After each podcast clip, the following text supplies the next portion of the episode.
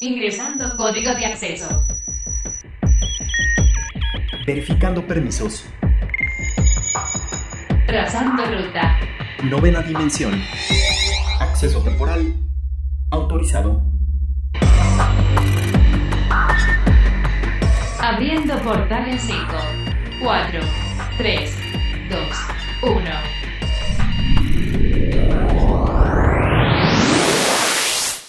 Hoy en la novena dimensión, estos son los datos que tienes que saber.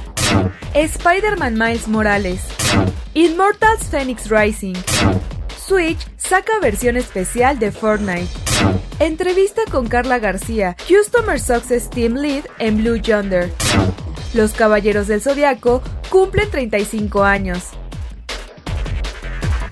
Hola, ¿qué tal? Bienvenidos a la novena dimensión. Yo soy Carmen y me acompaña en cabina Ryuk. ¿Cómo estás, Ryuk? Hola, Car, ¿cómo estás? Muy bien, un placer saludarlos nuevamente. Recuerden que nos pueden escribir al hashtag novena dimensión o a nuestro Twitter que es arroba carpam13 y arroba Ryuk1505.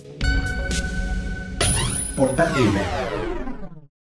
Y bueno amigos, como ya lo habíamos comentado en emisiones pasadas de la novena dimensión, es un cierre de año con muchos estrenos tanto en videojuegos como los lanzamientos de las consolas de nueva generación. Y bueno, no le habíamos dedicado el tiempo a uno de los buenos lanzamientos que vino en conjunto con el PlayStation 5. Y estamos hablando nada más y nada menos que de Spider-Man Miles Morales.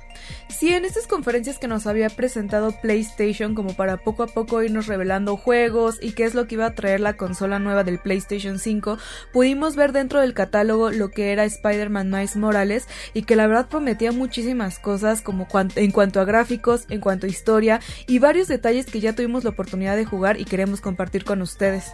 Así es, ya tuvimos eh, la oportunidad de jugar un muy buen rato este gran juego, este gran lanzamiento que es exclusivo de Sony, obviamente para PlayStation, y les podemos decir que el juego hasta ahora ha cumplido.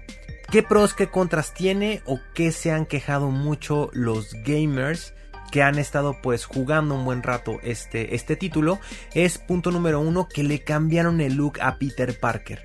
Muchos no estuvieron muy de acuerdo en esto y bueno les podemos decir de primera mano que en efecto se, se ve raro, ¿no? Eh, ya nos habíamos acostumbrado al Peter Parker de la primera entrega de este videojuego y sí lo hicieron demasiado estético, le cambiaron mucho, lo hicieron como más niño bonito por decirlo así, cuando pues sabemos que Peter Parker es un poco más, su look más relajado por decirlo así, pero pues obviamente lo tenían que modificar un poco porque también recuerden que al adquirir el Spider-Man Miles Morales para PlayStation 5 automáticamente van a tener una actualización o un remaster más bien del primer videojuego pero para que lo puedan disfrutar en su consola PlayStation 5 creo que de las cosas que podemos rescatar dentro del PlayStation y que muchos fanáticos adoran es este tipo de exclusivas no en este caso el de Spider-Man porque es un título muy querido y muy, y muy jugado desde la primera entrega desde la historia, la jugabilidad y toda esta cantidad de skins que tenías en cuanto a los trajes del mismo Spider-Man, creo que eran ese toque de nostalgia que le daban y que pues bueno, es algo que sabemos que directamente pues Sony tiene muy atesorado en su adentro porque tiene la exclusiva tanto para las películas como para los videojuegos, entonces no lo ha querido soltar y es parte de ello, ¿no? Que siempre le sigue dedicando la misma, pues la misma intención y sigue echándole ganas para siempre entregarnos buenos productos porque sabe que es de lo poco que tiene del universo de Marvel. Esto que estás comentando de los trajes es algo que la gente puede estar tranquila porque es algo que se mantiene. Esta forma en la que tú vas evolucionando en la historia y puedes ir desbloqueando diferentes trajes, eso se mantiene. También la interfaz de juego de peleas es muy parecido, Carl, lo mantenemos. Es un juego muy ágil. Las cinematografías que tiene al momento de realizar combos y, y derribos son de muy buena calidad y tenemos una nueva habilidad en Miles Morales que no teníamos en Spider-Man a menos que tú la desbloquearas ya muy avanzado el juego que es como la electricidad.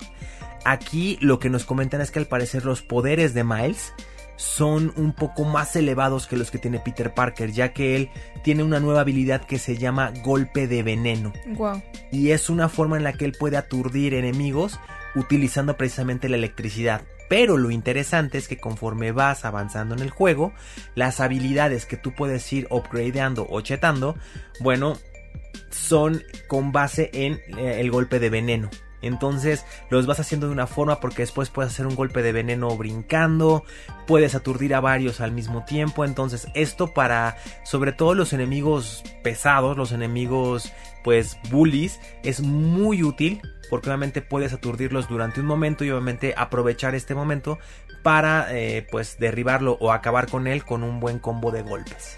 Sí, justo ahorita que comentas sobre los combos, siento que incluso los movimientos y todos estos combos son más fluidos que en la primera entrega. Siento que la primera, digamos, no estábamos como comparando porque todavía no tenemos el segundo juego, pero en la primera, a pesar de que había combos, sí siento como que eran un poco lentos, ¿no? Como que sí se podía notar ese como corte entre cada movimiento y ahorita con el, el Spider-Man 2 podemos ver esa fluidez, ¿no? Como que sí los combos se hacen como convergen entre sí y puedes ver una cinemática mucho más fluida dentro del juego. Creo que eso es algo también muy bueno que nos está ofreciendo Miles Morales y que hacen como que ese juego permanezca dinámico y muy fresco.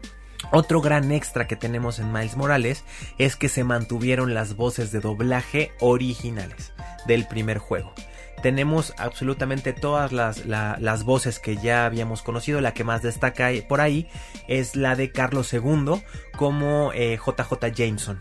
Entonces esto es algo que te hace envolverte más y para que no pierdas el hilo, lo interesante que tiene el juego también es que obviamente cuando tú lo inicias, te da un breve, un breve teaser de lo que pasó. Entonces eh, es un juego que está muy bien unificado y te conecta muy bien de lo que fue el primer juego a este. Entonces tenemos voces originales, tenemos mayor tiempo de carga, la verdad también eso ahí es un plus que tiene eh, eh, el juego. Y bueno, conforme vayamos avanzando en la historia podemos ir viendo diferentes pues cualidades que puede tener este juego. Así es que mejor ustedes escríbanos al hashtag novena dimensión qué opinan de este título porque hay muchas opiniones encontradas alrededor de este mismo. Entonces queremos saber su opinión, mejor escríbanos al hashtag novena dimensión y ustedes cuéntanos qué opinan de este título. As the world crumbles, our divine powers sealed away. Even the gods need a hero.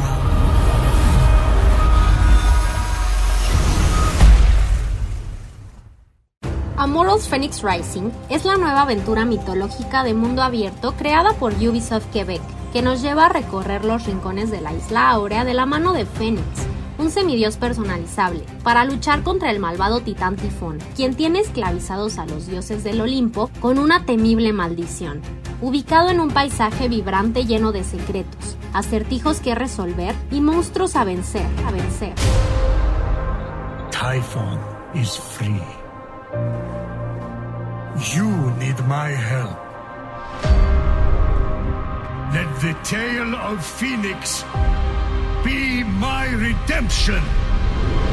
Oh, no, not another of your boring stories. How long is this going to take? Amorals Phoenix Rising se desarrolla como una historia contada por Prometeo al gran dios Zeus, quien no se toma las cosas demasiado en serio, añadiendo un toque de humor muy divertido a la narración. En la isla áurea pondrás a prueba tus habilidades para resolver los diferentes acertijos que irás encontrando en sus diferentes regiones y lucharás contra cíclopes, soldados malditos, arpías, minotauros y gorgonas con forma de serpiente. Además, podrás personalizar a Fénix para que se adapte a tu forma de ser y estilo de combate. El juego está disponible para Xbox Series X y S, la familia de dispositivos Xbox One, PlayStation 5, PlayStation 4, PC y el sistema Nintendo Switch. I'm going to need allies to go up against Typhon. The vanquished gods need to be reunited with their severed essences. Aphrodite? Hephaestus? Athena? Gamer Y otro título que recientemente se acaba de lanzar hace muy poquito, que básicamente está de estreno, es el de Immortals Phoenix Rising de Ubisoft, que pues bueno, ah, hubo pues en sí mucha polémica alrededor de este juego, porque ahora sí lo voy a decir como yo lo pensé. Yo al, principio sí sentía que era como un híbrido o, o algo basado en Zelda por el tipo de, de juego, ¿no? Pero ahora compruebo que no solo fuimos nosotros quien lo pensó, porque la misma revista Forbes dijo que fue como si Assassin's Creed y Zelda tuvieran un hijo, ¿no? Como si fusionaran estos dos grandes títulos y de este nacía Immortals Phoenix Rising. La misma revista Forbes lo dice. Y la verdad, sí, ya jugando Car, tuvimos la oportunidad ya de probar el juego y de, y de ir descubriendo cositas. Sí tiene muchas cosas que le dan un toque celdoso, pero sigue manteniendo ese toque de interfaz, de rol, de descubrimiento que sabemos que tiene muy bien desarrollado Ubisoft. Entonces, sí tenemos ahí como este híbrido extraño. De hecho, eh, no sé si a ti te pasó, Car, pero cuando lo pones y lo corres por primera vez, no parece que estés eh, eh, en un juego de PlayStation. No lo parece sí te remonta a, otro mundo totalmente diferente a lo que tenemos acostumbrado. Sí, la verdad es que no se siente, se ve algo muy diferente, como que, que yo creo que Ubisoft lo hizo muy bien, a pesar de que están estas comparativas, siento que independientemente de todo esto lograron hacer algo ajeno, algo propio y que se puede disfrutar mucho, tanto en historia como en jugabilidad y tanto en los escenarios que siempre nos ofrece Ubisoft. Eh, no se queda atrás dentro de los títulos, podemos ver en Assassin's Creed todos estos paisajes que nos ha podido entregar desde los primeros títulos conforme ha ido avanzando la tecnología, pues han mejorado las texturas. E incluso en otros juegos como Watch Dogs también hemos podido ver cómo recrean ciudades. Y este juego no es la excepción, a pesar de que es un juego de fantasía y que es un juego de aventura mitológica, los paisajes épicos y los colores de la paleta que usaron para él, la verdad es que le da ese toque fantasioso. Y como lo escuchamos en la cápsula anterior, Phoenix Rising es, es, este juego de pues una aventura mitológica donde pues hay un personaje que es que se encuentra en esta isla de Aurea que está llamado, bueno, que se llama Phoenix y que bueno, ¿no? La idea es como ir, ir completando misiones. Y lo chistoso es que tiene un narrador por ahí, pero no es cualquier narrador, sino es como una conversación entre dioses. Y la verdad es que está bastante, pues chistoso, ¿no? Como que los mismos dioses estén narrando la historia. La verdad es que es un gran título que, que no me lo esperaba, la verdad. Está basado, cabe mencionar, en la cultura griega. Exacto. Entonces es algo increíble porque por ahí tiene, tiene algún guiñito los dioses del Olimpo. No les vamos a hacer mucho spoiler para que ustedes lo vayan disfrutando. Y pues Ubisoft muy movido, ¿no? Mucho movimiento en Ubisoft este final de año. En menos de un mes nos lanzó tres títulos. Sí, también tomar en cuenta un poco el hecho de que muchos títulos se comenzaron a, retrasar por la pandemia, entonces como que de pronto todos se juntaron en, un momento, ¿no? Como que se pudieron ir sacando a la vez hasta que se unieron a final de año para poder salir. Entonces, pues no sé, este es un título bastante entretenido donde van a poder luchar con diferentes criaturas, tanto como cíclopes, soldados, eh, arpías, incluso muy característicos estos personajes de, la, cultura, de la, mitología, griega. Entonces, pues no sé, la verdad es que, que no les quiero hacer spoiler, pero a mí me está gustando mucho este título, la verdad. Y para todos los amantes de Fortnite, déjenme decirles que Nintendo Switch acaba de sacar una pues versión especial sobre este juego y la verdad a mí me encantan los colores que usa Nintendo Switch en sus Joy-Cons cuando saca versiones especiales. Vimos en su momento para el lanzamiento de Animal Crossing New Horizons que sacaron también una versión pues especial para pues con motivo de este juego y eran colores muy bonitos, muy acertados en cuanto a lo que era Animal Crossing con colores muy pastelosos e incluso la misma base del, Nintendo Switch tiene detallitos ahí como brillositos sobre el juego. Y pues para Fortnite no es la excepción, porque pues también podemos ver que los controles son muy al estilo Fortnite con un amarillo y un azul, muy al estilo de este juego. Y también en la misma base podemos ver algunos detallitos pues de algunos muñequitos del juego. La verdad es que a mí me encanta que Nintendo siempre esté sacando este tipo de cosas, porque no sé, como que para los fanáticos y para todos los amantes de algún juego en específico, como que pues es como una manera de de, personalizarlo, ¿no? Siento yo. Así es, Car, es una forma de personalizarlo y como sea de, de, tener un pequeño refresh en, en las consolas de, de Nintendo Switch.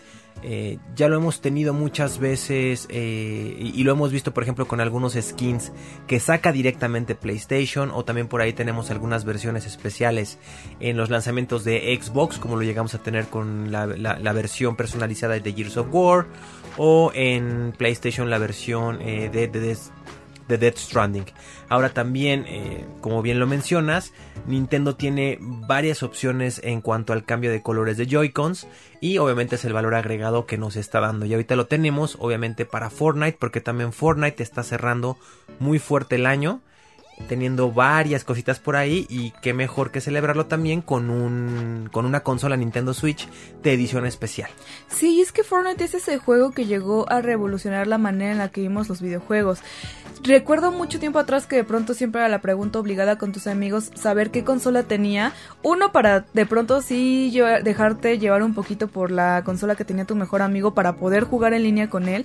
Y otra para saber qué juegos tenían y cuáles podían jugar. Porque sabemos que únicamente se podía jugar pues los juegos con la consola que la que tenías directamente. No había esta compatibilidad con consolas. Entonces pues bueno, era, era, era un punto importante saber las consolas de tus amigos. Y Fortnite llegó a romper este paradigma en el que ya podías jugar con cualquiera de tus amigos, incluso hasta con el celular dentro de Fortnite. Entonces, pues bueno, básicamente pues ese ya no era un límite, podías jugar con todos tus amigos en la consola que fuera y ya no iba a haber este impedimento. Entonces, pues este juego llegó a revolucionar y pues tanto así que ya el mismo Nintendo ha decidido hacerle su propia versión.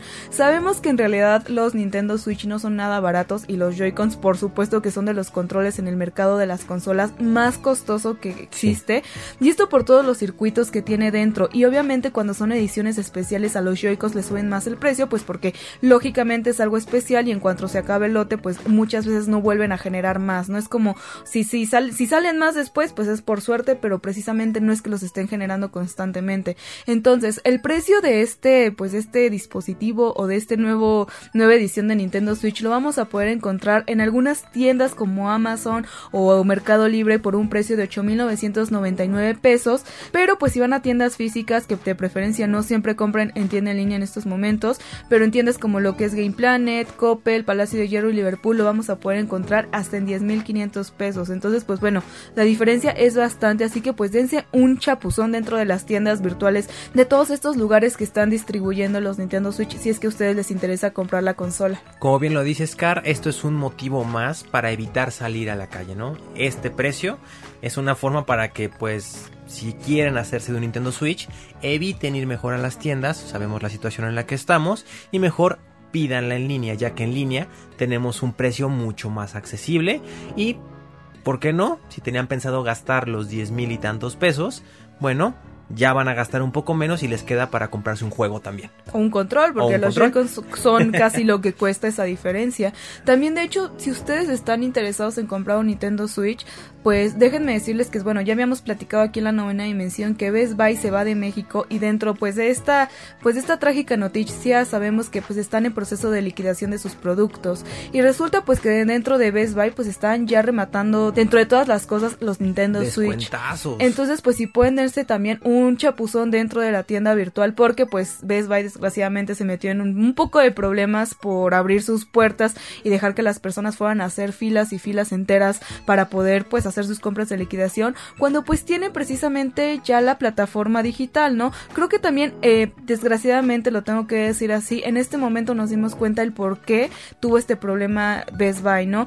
De hecho, se cayó su página, tuvieron muchos problemas, las personas no estaban pudiendo comprar en línea por la situación y pues bueno, ahí tenemos el claro ejemplo de Amazon, ¿no? Que tiene una, una infraestructura dentro de su página pues que te permite a personas de todo el mundo estar rápidamente comprando y haciendo todas las búsquedas dentro del navegador y pues Best Buy no lo pudo lograr ni siquiera en su liquidación. Entonces pues bueno, esperemos que lo puedan mejorar para que independientemente de que la empresa se vaya de México y no tengamos tiendas físicas, pues la tienda virtual permanece y a pesar de no tener una tienda física pues podamos comprar a distancia. Por lo mientras métanse a la página de Best Buy para ver si son los suertudos que pueden cachar estos precios de liquidación del Nintendo Switch. Sí, así es, Car, como bien lo mencionas, de hecho en redes sociales se filtraron varios videos donde realmente podemos ver este furor de la gente por ir a aprovechar estas grandes ofertas, pero la verdad sí se salió mucho de control. Entonces, una vez más hacemos esta invitación a todos nuestros escuchas, gamers, obviamente recuerden que la salud siempre es primero, y bueno, si ya en estos tiempos tenemos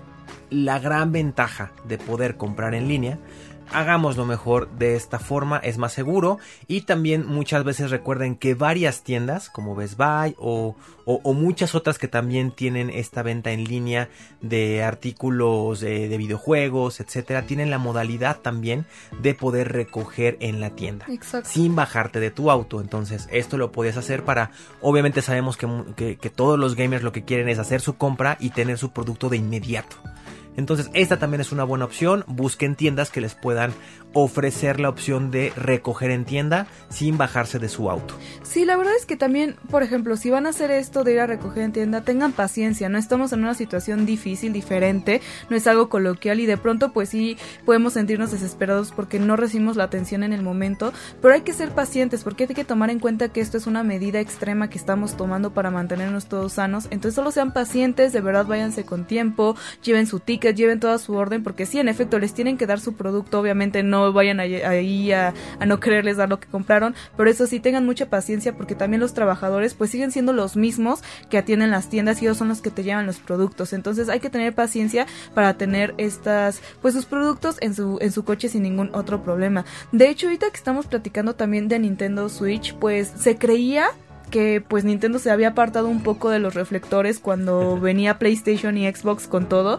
Y justamente pues ahorita por ejemplo nos está dando una versión nueva de Fortnite. Y también pues en Japón resulta que hubo escasez de PlayStation 5 y de Xbox que aunque sabemos que en realidad en Japón el Xbox no se consume tanto porque pues bueno si tienen dos grandes de los videojuegos directamente en su país pues no creo que quieran gastar su dinero en una consola extranjera no o al menos es lo que yo haría. Si aquí en México tuviéramos un desarrollador que hiciera una consola mexicana pues yo me voy por la mexicana 100%, ¿no? Entonces, pues bueno, al haber una escasez tanto del PlayStation como del Xbox, pues resulta que las ventas del, Nintendo Switch aumentaron, cosa que no se esperaba y que pues le dio la vuelta a estas consolas, ¿no?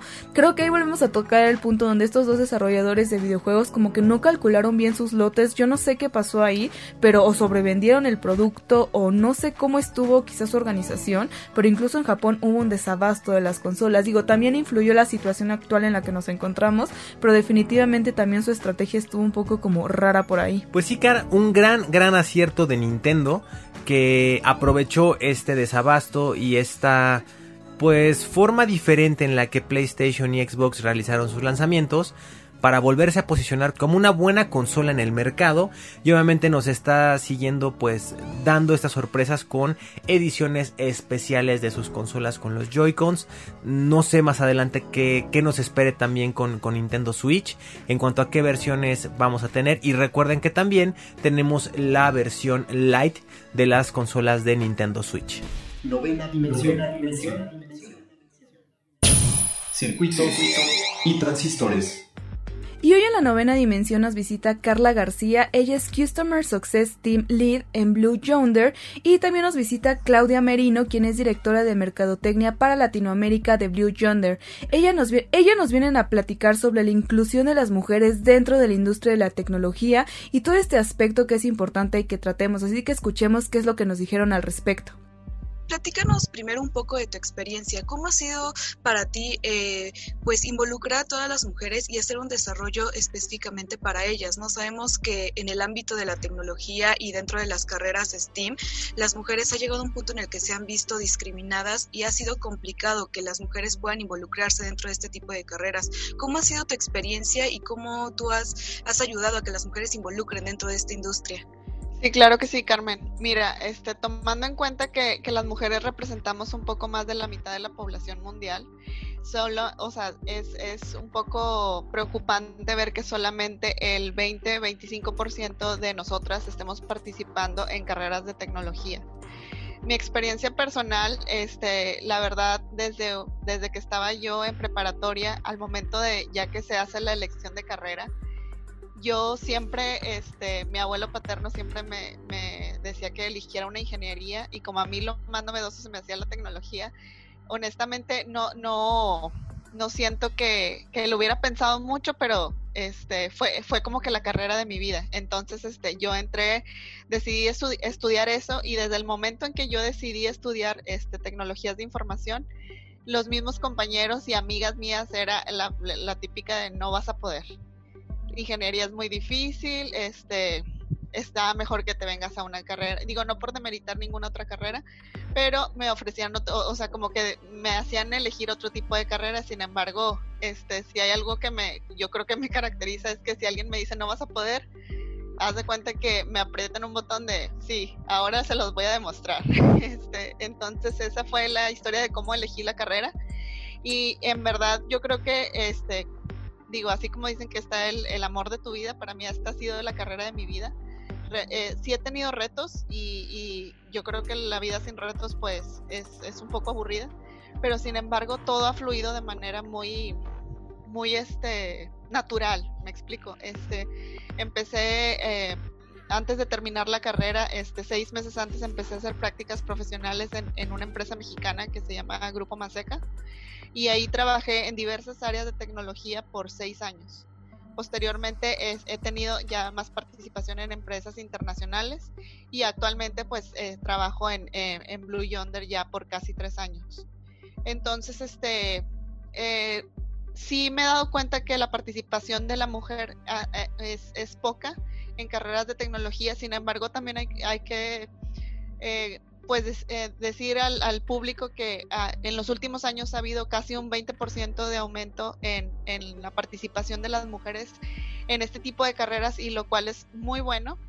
Este, ahorita, eh, en base a los estudios que, que pude eh, documentarme, casi cuatro de cada cinco mujeres que trabajan en la industria permanecen en sus empresas por más, más de cinco años, la mayoría, o sea, en promedio más de cinco años.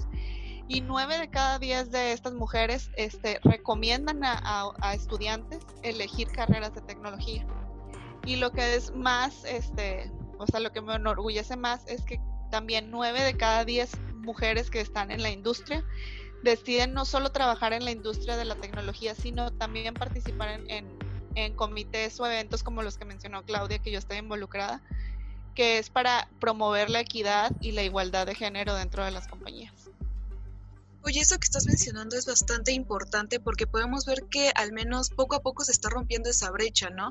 Sabemos que anteriormente se estaba mucho ese tabú que las mujeres no debían estudiar alguna ingeniería o no deberían estudiar este tipo de carreras porque tenían, pues no sé, la sociedad tenía esa idea errónea de que no estábamos aptas, ¿no? Y poco a poco hemos demostrado que se puede, pero desgraciadamente muchas otras chicas pues han tenido esa como inseguridad social por lo mismo, ¿no? Que la sociedad les marca muchos esos estípulos y por ejemplo, para estas chicas que están como indecisas, ¿no? Entre que si tienen que estudiar una carrera que les gusta, que tenga que ver con la ingeniería o las tecnologías, a, la carrera que quizás su familia les está imponiendo, ¿tú cómo les dirías que hicieran frente a esta situación? Bueno, yo primeramente les quisiera, este, o sea, poner números. Las cosas están muy claras. Las mujeres somos la mitad de la población y las, y las empresas actualmente están eh, buscando ser innovadoras. O sea, la innovación es el tema principal, yo creo que en cualquier empresa en el momento. Y la innovación no puede suceder si solamente este, hay un, tipo de personas sentados en una mesa. Entonces es, es, es crucial tener mm, no nada más mujeres, hombres, sino de diferentes razas, eh, estilos, gustos, etcétera, para que esta innovación pueda suceder. Entonces, principalmente convencerlas de eso. Y si no todavía no están seguras, este, pues también advertirles que eh, no, las mujeres no solamente tomamos decisiones, este, o sea, para que al, al final del día las empresas siempre se deben a los clientes y los clientes toman la decisión de comprar o no X producto o servicio si, si, si nosotros pensamos que las mujeres son el 50% de la población y te das cuenta que toman el 16% o más decisiones de compra, no solamente de pinturas y vestidos como la mayoría de la gente piensa, sino también de casas, carros, viajes, este, del supermercado, de la mayoría de las cosas que se consumen, lo elige finalmente una mujer. Entonces, este, eso es fundamental para cualquier empresa, el, obtener su opinión de qué es lo que el, consumidor final o el, o el end user busca, este, es fundamental tener una mujer en, ese foro. Sí, la verdad es que las mujeres tenemos características muy particulares que dentro de las ingenierías y las tecnologías nos ayudan mucho, ¿no? Incluso también mezclar esta genialidad y la creatividad femenina creo que es una mezcla perfecta y que nos ha dado pues muy buenos resultados en la gran mayoría de las empresas. También ahorita que comentas mucho esto de, pues de te queden estar seguras un poco de lo que quieren estudiar y cómo poder seleccionar su carrera, dentro de esto mismo, cómo hacer frente como sociedad, cómo como sociedad podemos seguir creciendo para que esto deje de ser un tabú y todavía lleguemos a alcanzar pues el 100% de las mujeres que se sientan libres de elegir la carrera que quieran sin tener esos ciertos tabús que socialmente tenemos. Bueno, en esto es, en esto que mencionas, Carmen, yo creo que es fundamental que el sistema educativo y el mercado laboral este, sigan promoviendo este tipo de, de, por ejemplo, estos canales de comunicación en donde podamos compartir experiencias, no solo, no, sea, no solo mías, porque eh, simplemente en mi compañía hay un, este, un montón de mujeres exitosísimas y, y, que vale la pena que compartan su historia también. Entonces, este, es, es fundamental que tengamos estos canales de comunicación y que el sistema educativo y mercado laboral impulse, impulsen a, los que están en, en, reclutamiento este, eh, el seguir eh, promoviendo el, que los que los puestos sean para no quiero decir solo para mujeres porque hay talentos en los dos géneros, pero que, que, no, que no cierren las puertas solamente por el simple hecho de que sea mujer. ¿Me explico? Mira, entre todo lo que tú estás diciendo, creo que hay dos cosas bien importantes recapitulando. Es eh, para nosotros especialmente, no solamente porque estamos, eh, Carla, en tecnología, directamente ella es eh, ingeniera y está bastante más ligada que nosotros que estamos en marketing, pero en realidad que es más allá que eso. Nosotros somos una empresa, somos soluciones de software para la cadena de suministro y principalmente en logística, en transportation, en, soluciones de software que van dedicadas a estos tipos de temas, no existe el pool tan grande de, mujeres, ¿no? Entonces es bastante importante eh, que estemos nosotros incluidas, que nosotros estemos ahí representadas, que las mujeres se animen a entrar a un pool porque es bastante interesante y cuando tú entras es, un mundo totalmente lindo, diverso y muy, muy curioso. De acuerdo, sí, es importante que, que, dentro de ese ámbito también las mujeres se involucren. Creo que sí, poco a poco se han ido involucrando, pero todavía falta, ¿no? Falta como ese involucramiento. Agregando lo que menciona Claudia, este, bueno, te quiero platicar también un poco de WIN. Eh, eh, WIN son las iniciales de un comité que tenemos en la empresa que es Women Interest Network. ¿ok? Y este, somos un grupo de mujeres ubicadas en diferentes ramas, como menciona Claudia, no solo de tecnología per se, eh, y también en diversas ubicaciones en Latinoamérica. Es, este, este pequeño comité forma parte de un comité global también internacional en la empresa. Este, buscamos eh, como comité que todos los asociados alcancen sus objetivos y facilitando entrenamiento para la mujer, porque eso que mencionó, algo ahí dijeron entre líneas, Claudia y tú, que muchas veces siento que a las mujeres nos falta creernos que, merecemos estar en esa mesa. muchas veces estamos exigiendo como que el asiento se nos dé. Yo creo que el asiento ya, ya lo tenemos ahí. Sin embargo, que también eh, nos, nos ha faltado un poco saber que nos lo merecemos y que, y que podemos lograrlo. Entonces este comité se ha encargado de diversas eh, eh, entrenamientos, pláticas y bueno, simplemente impulsar el desarrollo de, de, la, de, las, de cada uno de los asociados y asociadas para promover esto mismo, la diversidad y el respeto y la tolerancia para cualquier persona. Esta es una iniciativa de Blue Yonder, ¿cierto?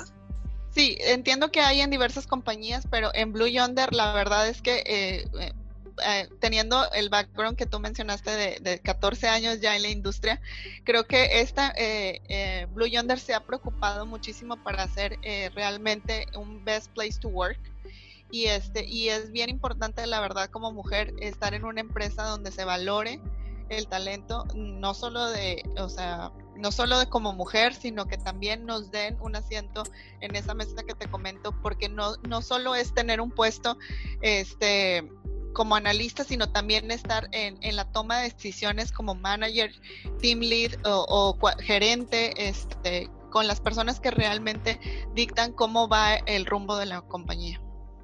Sí, no, justo romper paradigmas, ¿no? Como mujeres ahora sí que decir yo puedo y confiar en tus habilidades. Creo que es parte importante de eso y qué bueno que Blue Yonder esté dando estas oportunidades. Dentro de esta empresa, ¿qué otro tipo de, inclusión están haciendo además de, de WIN? Bueno, hay otro comité que está más, más orientado a la diversidad, pero este no solo no solo de género, sino eh, religiosa, eh, sexual, también este eh, y, y, también de, de raza. Siendo una empresa que es este global, tenemos la oportunidad, la verdad es, es una oportunidad porque al final del día de todo el mundo aprendemos. Hay gente de India, hay gente de Japón, hay gente, hay gente de Europa, de México, de Estados Unidos. Entonces, el poder eh, eh, conocer que hasta ciertas palabras tienes que significan, por ejemplo, nosotros que en Latinoamérica hablamos español, saber que para, por ejemplo, una compañera en Chile va a significar una palabra en español totalmente algo diferente a lo que nosotros conocemos, eso es diversidad y eso es tener este conocimiento y enriquecer nuestra capacidad para convivir con otras personas. Carla, y ya para ir finalizando la entrevista, para estas empresas quizás nuevas o que quieren implementar un nuevo servicio o una nueva manera de incluir a las mujeres de una forma más adecuada, ¿qué les recomendarías que hicieran? ¿Cuál sería ese primer paso para empezar con toda la inclusión de manera correcta?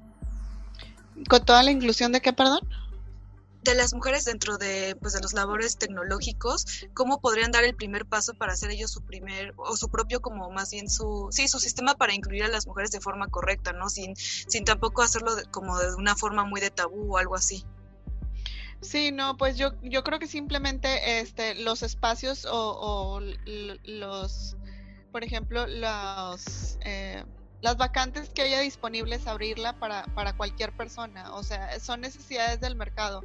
No solo, no solo las mujeres ofrecen talento, sino también yo creo que ah, de alguna manera ah, eh, hemos ayudado a humanizar a las organizaciones a través de carisma, tacto, sensibilidad, este, capacidad de negociación, emprendimiento. Entonces yo creo que esos son eh, puntos claves que pueden hacer a cualquier empresa exitosa. Pues bueno, últimamente ya platícanos eh, de, qué va Blue Yonder por si hay personas interesadas en adquirir algún servicio que se informen bien de qué es Blue Yonder y dónde se pueden poner en contacto con ustedes. Claudia, ¿quisieras contestar esa pregunta? Claro que sí. Mira, voy a completar un poquito eh, parte de lo que tú estabas contestando antes. Eh, ser una empresa diversa, ser una empresa abierta, va más allá de, de, solo tener las ganas de hacerlo. Es abrir las puertas para que cualquier persona sea evaluada equitativamente, eh, más ahora que estamos en un mundo virtual. Más que que te vean cómo, cómo tú llegas, cómo tú te vistes, que te vean tus talentos y tu forma de hacer el trabajo, más de cualquier eh, tipo de cosa. Como luzcas. Como luzcas, eh, cuál es tu religión o de qué país tú eres, ¿sí? que seas capaz de resolver el trabajo. Y para, para responder tu pregunta, Blue Yonder es una empresa que somos líderes en eh, soluciones de software para la cadena de suministro. cubrimos todo lo que es soluciones de software para cadena de suministro desde la planeación, eh, hasta las entregas, ¿no? Eh, decirte lo importante que ahorita nosotros tenemos o lo básico que estamos llevando a nuestros clientes internacionales, que entre ellos están 70 de los líderes eh, retailers, de los más grandes que hay en el mercado. hay empresas de logística, hay empresas también de manufactura lo importante es que muchas de, soluciones, de nuestras soluciones están eh, siendo innovadoras con inteligencia artificial y estamos también incluyendo machine learning que permiten tener eh, una mejor visibilidad, una, una, visibilidad de 360, ¿no? En todo lo que pasa, haciendo una cadena de suministro o caminamos y creemos a una cadena de suministro autónoma. Eh, creemos que ahorita tenemos que ser más predictivos que reactivos, que es una total diferencia entre un punto y el otro. Eso somos Blue Yonder. Si quieren tener más información, eh, blueyonder.com o latam.blueyonder.com. Perfecto, pues Carla García y Claudia Merino, muchísimas gracias por esta entrevista y definitivamente hay que dejar el dedo en el renglón y seguir promoviendo este tipo de iniciativas. Gracias, Carmen. Carmen, al contrario, gracias a ti por el tiempo. Muchísimas gracias y, tómanos en cuenta. Un placer. gracias. Paralelo. Y justo esta semana tuvimos un acontecimiento bastante importante dentro del mundo del manga y del anime y también de los juguetes. Estamos hablando nada más y nada menos que de los Caballeros del Zodiaco que cumplieron 35 años de su estreno a nivel mundial.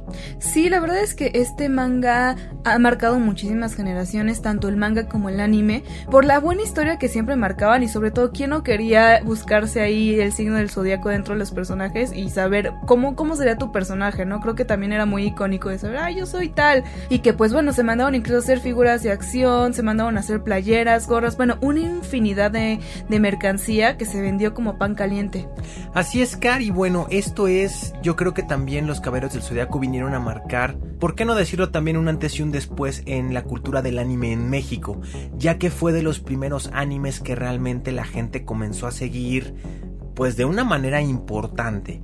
En esas épocas estamos hablando finales de los 80, principios de los 90, que fue cuando podíamos disfrutar de los Caballeros del Zodiaco aquí en México, pues fue una gran revolución en todos los, los, niños ¿no? de, de México y pues teníamos personajes muy atractivos, porque no nada más eran personajes que salían a pelear por la justicia, sino que lo que los hacía especiales era obviamente las armaduras. Eso era un super plus. Yo recuerdo ser niño y no perderme los caballeros del zodiaco todos los días. Normalmente era después de la comida. Eh, terminabas de comer y yo reposaba mi comida viendo los caballeros del zodiaco y realmente ver a estas armaduras cómo representaban un animal, pero verlos también personificados en un personaje, pues era el valor agregado que tenía, ¿no? Además de toda la gran variedad de armaduras que existían, ya que teníamos las de bronce, teníamos también por ahí caballeros de plata, las que más pegaron obviamente las armaduras doradas, que ya eran las de los signos zodiacales, las de los 12, y después posteriormente tuvimos pues varias sagas que continuaban esta, esta principal historia, ya donde tuvimos caballeros de Asgard, donde tuvimos caballeros de la saga de Poseidón, eh, después nos fuimos a Hades, etcétera, etcétera, y tuvimos una gran variedad de personajes los cuales pues sentíamos mucha afinidad por unos y otros pues no tanto. Sí, la verdad, como lo mencionas, las armaduras fue algo que los marcó y que les dio esa identidad y que incluso pues salió como una infinidad de cosas para poderle poner a tus muñequitos las armaduras, como esta posibilidad de, de cambiarle, intercambiar las armaduras, era algo pues muy divertido y que pues a los más pequeños algo que les encantaba, ¿no? Tener la posibilidad de tú ponerles y quitarles las armaduras a tus personajes era algo muy divertido. Y pues bueno, siento que quien realmente despuntó este manga fue directamente el anime, o sea, aquí en México en ese tiempo no llegaban tantos mangas como tal, pero el anime sí se empezaba a distribuir y este fue uno de los que marcó época y que pues quién no los recuerda, díganme ahí en el hashtag novena dimensión si ustedes no les gustaban los caballeros del zodiaco porque estoy casi segura que todos van a decir que les encantaba ese anime. Una gran revolución como bien lo comentas Car, yo recuerdo que cuando Bandai sacó a la venta los juguetes de los Caballeros del Zodiaco aquí en México, pues bueno, fueron un boom, estaban agotados, o sea, literal, la gente salía en esas navidades a buscar Caballeros del Zodiaco, los cuales ya estaban agotados, o sea, era imposible eh, buscarlos incluso hasta en los tianguisitos y mercaditos de, de juguetes que se llegan a poner por estas fechas, era imposible encontrarlos, entonces ahí te dabas cuenta donde real, ahí es donde te dabas cuenta que realmente fue un boom los Caballeros del Zodiaco. Entonces, felices 35 años donde hemos tenido muchísimas sagas y donde hemos tenido incluso spin-offs, ¿no? También por ahí tenemos los Los Canvas, que son como tratar de explicar la guerra de los mil años. ¿Qué es tratar de explicar? ¿Qué es tratar de explicar esta primera guerra que tuvo Hades contra los caballeros de Atena Y, bueno, eh, eh, hemos tenido también a lo largo de, de, estos 35 años una gran variedad de nuevos personajes, de nuevas historias y también de películas, ¿no? O de ovas que tenemos por ahí perdidas donde explican más a fondo la historia de cada personaje y de cada eh, pues saga importante, ¿no? Es una saga extraña porque si te das cuenta toca muchas culturas mitológicas como la, como la cultura griega, después ahí tenemos un poquito de cultura nórdica, lo van adaptando un poco para enriquecer más esta gran historia de los caballeros del zodiaco. Por ejemplo, a ti, ¿cuál es tu caballero favorito? Pues Capricornio definitivamente, pero más por mi signo que por el personaje, no sé, yo, yo era muy pequeña así que pues simplemente me identificaba por el personaje, por mi signo y nada, o sea, a mí la verdad es que me tocó muy chiquita y me costaba como entender un poco la historia, pero me entretenían muchísimos tanto, a pesar de que no era un anime muy detallado, la historia era increíble y pues sí te mantenía mucho tiempo pues ahí picado con, con el anime. Entonces pues no sé, ojalá pudieran sacar quizás versiones especiales por el 35 aniversario o algo para coleccionistas, porque estoy segura que muchas personas podrían quererlo dentro de su, de su colección. Entonces pues ojalá por ahí puedan sacar alguna versión de algunos personajes o no sé, incluso el año pasado que tuve la oportunidad de ir a la FIL, pues bueno, están todos los, los mangas, entonces pues bueno, no me puedo traer todo porque amigos, pues está complicado traerse la mitad de la fil por el sobrepeso, pero pues bueno, no, al menos ahí están los mangas y ojalá puedan sacar detalles como conmemorativos, creo que lo vale, o al menos quizás no para su 35 aniversario, pero quizás para el 40, ¿no? Siempre en las décadas es buen momento para sacar ediciones especiales. Pues este es un muy buen momento, Car, porque recordemos que ya se abrió una tienda en línea de Bandai aquí en México y ahí vamos a poder obviamente tener todos estos personajes a disposición y por ahí tal vez estén anunciando próximamente algún muñeco especial de edición de 35 años de los Caballeros del Zodíaco. Y ya platicamos de los Caballeros del Zodíaco, pero mejor vamos a escuchar la recomendación semanal de anime que nos tienen los aliens de Cápsula Geek.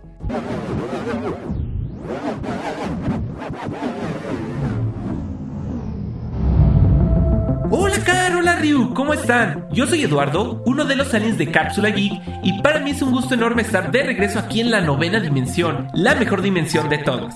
Hoy les traigo la noticia de que la película My Hero Academia The Movie Heroes Rising el largometraje del anime My Hero Academia ya está disponible en cines de toda Latinoamérica. Recordemos que dicha peli ya había llegado a nuestro país y tuvo su estreno en marzo del 2020, pero debido a la pandemia, los cines en varios países, incluyendo México, tuvieron que cerrar y se pospuso la estancia de la película en las carteleras. Nuevamente estamos agradecidos porque esta película pudiera llegar a nuestra región. Ya tiene tiempo que podemos gozar en los cines de la animación japonesa que logra llegar a la pantalla grande y dobladas al español latino gracias a la compañía Konichiwa, en colaboración de la cadena de streaming Funimation. La verdad es que yo todavía no me animaría a ir al cine, pues la pandemia sigue a pie de cañón y aún es peligroso salir a las calles. Solo que sí quisiera decirle a los terrícolas que si ustedes ya no se aguantan las ganas y llegan a ir a verla, por favor tomen todas las medidas de seguridad. Pero si es que hay algún terrícola que no tiene idea de qué es My Hero Academia, no te preocupes, en este momento te cuento de qué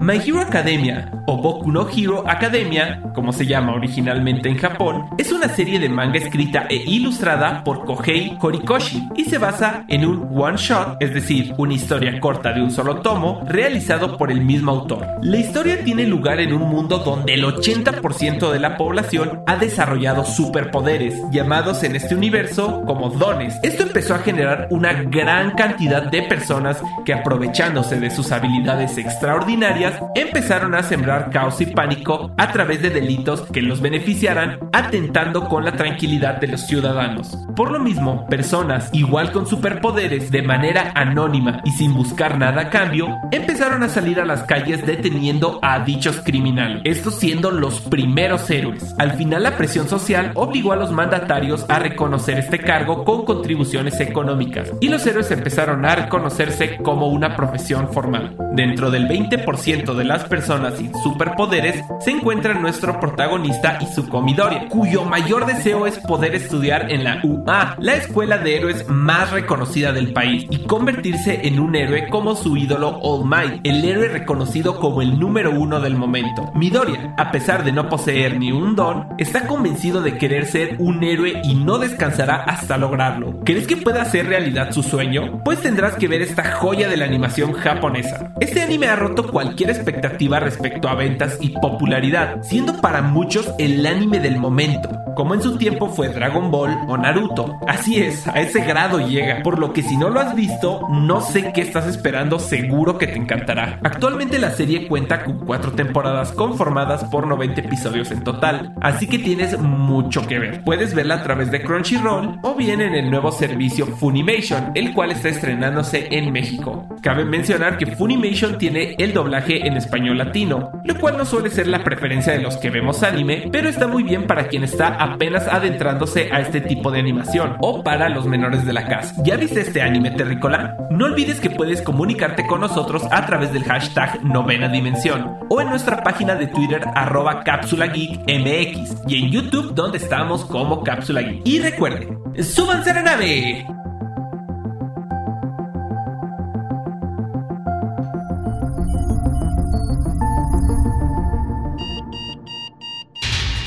Alerta de acceso. Alerta de acceso. Novena dimensión. Novena dimensión. Alerta de acceso. Alerta de acceso. Acceso temporal. El portal está comenzando a sonar y eso quiere decir que ya está por cerrarse. Nosotros nos escuchamos mañana en punto de las 6:10 de la mañana. Bye. 3, 2, 1. Cerrando portal. Novena dimensión.